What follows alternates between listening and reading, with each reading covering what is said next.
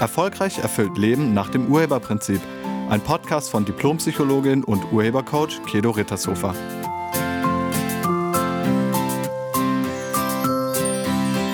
Hallo, herzlich willkommen und schön, dass du da bist. Einige zweifeln immer mal wieder an den Gefühlen ihres Partners oder ihrer Partnerin. Man hat das manchmal, wenn man ganz frisch zusammen ist, vielleicht kennst du das, man hat dann an einem Gänseblümchen die einzelnen kleinen Blütenblätter rausgezogen und bei jedem Blütenblatt hat man sich gefragt, liebt er mich? Nein, er liebt mich oder er liebt mich nicht, er liebt mich, er liebt mich nicht, er liebt mich, er liebt mich nicht und das letzte Blatt war es dann. So, das ist so ein Ding, was man als Jugendlicher vielleicht mal gemacht hat. Ich weiß nicht, vielleicht machst du das auch heute noch. Allerdings gibt es immer mal wieder Menschen, die an den Gefühlen ihres Partners oder ihrer Partnerin zweifeln. Und das kann, wie gesagt, am Anfang schon sein, ist dieser Mensch überhaupt in mich verliebt. Das kann allerdings auch während einer längeren Zeit passieren, also was weiß ich, nach sechs Monaten, nach einem Jahr. Irgendwann denkt man, liebt der andere mich eigentlich noch oder liebt er mich genauso sehr, wie ich ihn liebe oder so in etwa. Kennst du vielleicht auch. Und Fast jedes Paar kennt solche Unsicherheiten bezüglich der Liebe des anderen. Wenn man mal rumfragt, ich habe mal rumgefragt, also ich weiß es von vielen, die das irgendwie mal hatten. Und diese Zweifel sind ganz häufig auch ein Ausdruck von einer eigenen Unsicherheit. In der vergangenen Woche hatte ich genau zu diesem Thema ein Coaching-Gespräch mit einer jungen Frau. Nennen wir sie Katrin. Sie ist 28 Jahre alt und Katrin ist seit acht Monaten mit ihrem Freund Lukas zusammen und am Anfang war sie mega glücklich. Sie konnte es kaum fassen, dass dieser Mann sich für sie interessierte.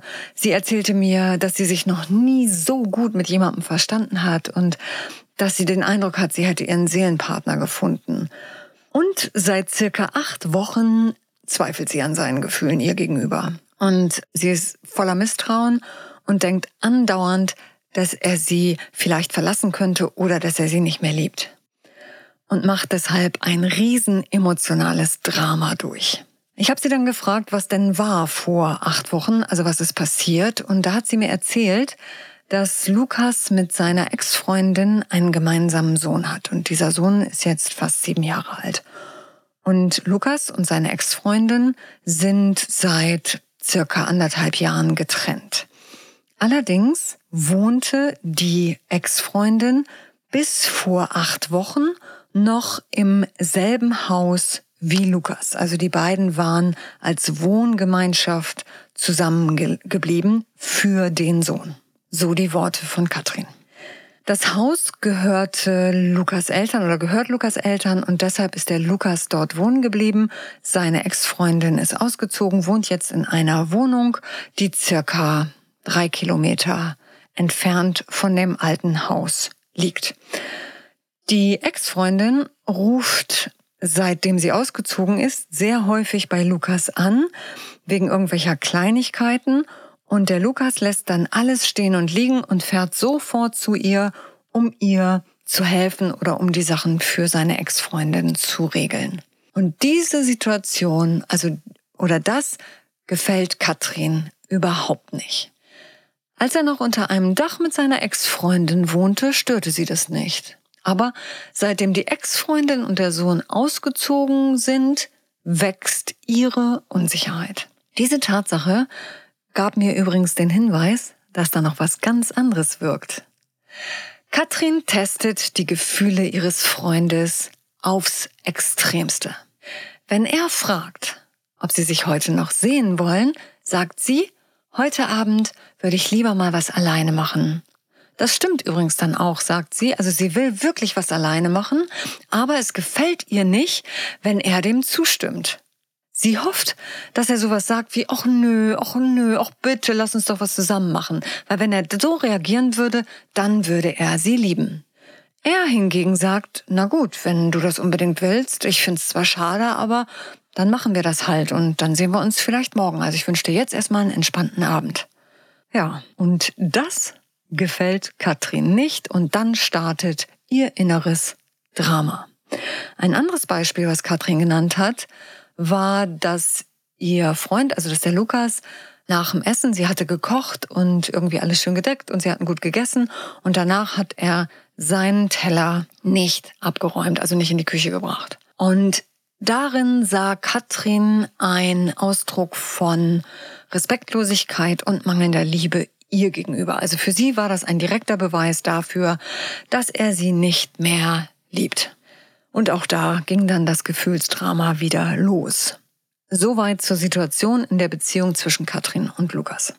Ich habe dann in dem Coaching-Gespräch mit Katrin ein paar Sachen herausgearbeitet und du kannst ja vielleicht mal darüber nachdenken, ob das eine oder andere bei dir auch eine Rolle spielen könnte. Bei Katrin wirkten mangelndes Selbstvertrauen, mangelnde Selbstliebe, mangelndes Selbstbewusstsein und ein starkes Misstrauen den Männern gegenüber. Selbstliebe, Selbstvertrauen und Selbstbewusstsein hängen zusammen. Katrin hat ein nicht ganz so positives Bild über sich selbst. Sie denkt oft, sie sei nicht okay, so wie sie ist. Sie glaubt, sie ist nicht schön genug, nicht schlank genug und letztlich denkt sie, dass sie einfach nicht gut genug ist.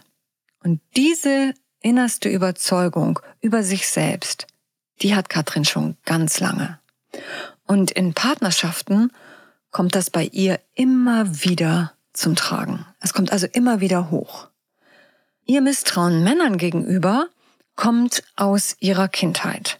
Sie selbst ist das Kind einer Affäre, also ihre Mutter war die Geliebte eines verheirateten Mannes und als die Mutter dann schwanger wurde, hat der Mann sich von seiner Geliebten getrennt, allerdings immer Unterhalt für das Kind gezahlt. Katrin kennt ihren Vater nicht. Ihre Mutter hat sie auch immer vor Männern gewarnt und meinte, dass alle Männer so sind. Also alle Männer sind Betrüger, alle Männer sind verlogen. Und ja, in diesem Bewusstsein ist Katrin groß geworden. Ihre Mutter hat ihr auch erzählt, dass ihr Großvater, also der Vater ihrer Mutter, seine Frau auch betrogen hat. Also noch mehr Bestätigung dafür, dass Männer so sind. Und der letzte Freund, mit dem Katrin zusammen war, der ist auch fremdgegangen und genau darum hat sie sich dann sofort von dem getrennt. Danach war sie drei Jahre Single und dann erst hat sie Lukas kennengelernt. Wir konnten einiges von dem im Coaching-Gespräch auflösen und Katrin wurde klar, dass der Lukas mit ihrem Misstrauen und ihren Selbstzweifeln nichts zu tun hat. Ihre Zweifel an Lukas sind ein Ausdruck der eigenen Selbstzweifel. Zweifel, Unsicherheit und Misstrauen, die hängen ganz eng zusammen. Und letztlich ist das alles ein Schutzprogramm. Und wenn es ein Schutzprogramm ist, dann steckt Angst dahinter. Katrin konnte im Gespräch erkennen, dass sie tatsächlich Angst hat. Und zwar hat sie Angst davor, in einer Partnerschaft verletzt zu werden. Und ich weiß, diese Angst haben ganz viele Menschen. Ganz viele Menschen haben Angst davor, in einer Partnerschaft verletzt zu werden. Hinter dieser Angst steckt ein Irrtum. Aber weil man diese Angst hat, glaubt man, dass man sich schützen muss. Und dann zeigen wir uns nicht mehr ganz. Also wir lassen uns dann auch nicht mehr ganz ein. Der andere muss sich erst das Vertrauen verdienen und man lässt den irgendwie am langen Arm verhungern. Und das machen übrigens beide, also Männer und Frauen. Und genau das führt dann unweigerlich zu irgendeiner Trennung oder Ablehnung oder halt Verletzung. Wenn du dich nicht mehr ganz einlässt, also wenn du dich nicht ganz kriegen lässt, kann der andere dir ja auch nicht wehtun.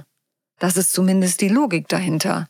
Wenn ich mich nicht ganz auf den anderen einlasse, dann tut er mir nicht weh. Ja, aber weil du dich nicht ganz einlässt, wird er dich verlassen müssen. Andere denken auch, wenn ich den anderen nicht ganz so doll liebe, dann tut's vielleicht nicht so weh, wenn der mich verlässt. Ja, nur wenn du den anderen nicht so doll liebst, wieso soll der dann bei dir bleiben? Dahinter steckt die Logik, wenn ich mich nicht ganz einlasse, kann ich nicht verletzt werden. Und das heißt, du willst dich durch dein Verhalten selbst beschützen. Das steckt hinter dem Zweifel und dem Misstrauen. Also ein Schutzprogramm. Und dein Schutzprogramm ist immer Angst und Angst ist immer der Opferstandpunkt. Auf dem Opferstandpunkt ist Leiden. Wenn du aber nicht mehr leiden willst, dann müsstest du diesen Opferstandpunkt aufgeben und dann gilt es, den Urheberstandpunkt einzunehmen. Urheber bedeutet, dass du dir bewusst machst, dass du alles in deinem Leben selbst hervorbringst. Du warst und du bist an all deinen Erfahrungen beteiligt. Ganz besonders, wenn dir die Erfahrungen nicht gefallen haben. Um die Angst vor Verletzung aufzugeben, müsstest du genau das erkennen. Angst und Misstrauen gehören zusammen. Und du müsstest genau das auflösen, also beides, wenn du in einer Partnerschaft glücklich sein willst. Deine aus Überzeugungen stammenden Ängste sind häufig ganz tief in dir verankert. Und man kann das nicht alles innerhalb einer einzigen Coachingstunde auflösen. Wenn du nicht mehr an der Beziehung oder an den Gefühlen deines Partners oder deiner Partnerin zweifeln willst, dann brauchst du sechs grundlegende Dinge. Erstens, werde dir deiner eigenen Großartigkeit bewusst. Du bist großartig, du bist liebenswert, du bist was ganz Besonderes, so wie du bist, bist du total okay, mit dir stimmt alles. Und das gilt übrigens auch für alle anderen Menschen. Als zweites, liebe dich. Liebe dich so, wie du bist. Wenn du dich nicht selbst liebst, wie soll dich dann ein anderer lieben? Als drittes brauchst du Selbstakzeptanz. Das bedeutet, Akzeptiere dich mit all deinen Eigenschaften, mit all deinen Eigenarten, mit all deinen Schwächen, mit all deinen Fehlern. Akzeptiere dich komplett, auch deinen Körper. Akzeptiere dich. Und viertens, habe Verständnis für dich und für den anderen. Verständnis kommt von Verstehen. Und wenn du was nicht verstehst, müsstest du Fragen stellen. Erlaube dir nachzufragen. Also wenn der andere seinen Teller nicht abräumt und ihn stehen lässt, dann frag doch mal. Finde heraus, wieso der andere das so macht. Also stell ihm die Frage. Nicht gleich denken, boah, der meint jetzt wohl, sondern erlaube dir, die Sachen neugierig anzusprechen. Erst dann hast du Gewissheit, erst dann kannst du verstehen. Als fünftes ist es ganz wichtig, dass du mit deiner eigenen Vergangenheit vollständig im Frieden bist. Dazu gehört es, die Erfahrungen, die du gemacht hast, gedanklich und emotional abzuschließen und loszulassen. Wenn du das nicht machst, bekommt der neue Mensch ab, was Menschen aus deiner Vergangenheit dir angetan haben. Und dieser neue Mensch hat damit nichts zu tun. Und zum Schluss Sechstens, vergebe dir und dann vergebe anderen. Stimme allen Erfahrungen zu. In jeder Erfahrung steckt immer eine Möglichkeit zur Weiterentwicklung. Alles ist für dich. Diese sechs Punkte zu durchlaufen und sie wirklich komplett zu leben, ist manchmal ein etwas längerer Prozess. Und wenn du diesen Prozess nicht alleine über Jahre durchlaufen willst, dann empfehle ich dir mein Präsenzseminar Glücklich sein. In diesem Seminar durchläufst du in zweieinhalb Tagen die hier genannten sechs Punkte und du wirst komplett mit allem aus deiner Vergangenheit aufräumen können.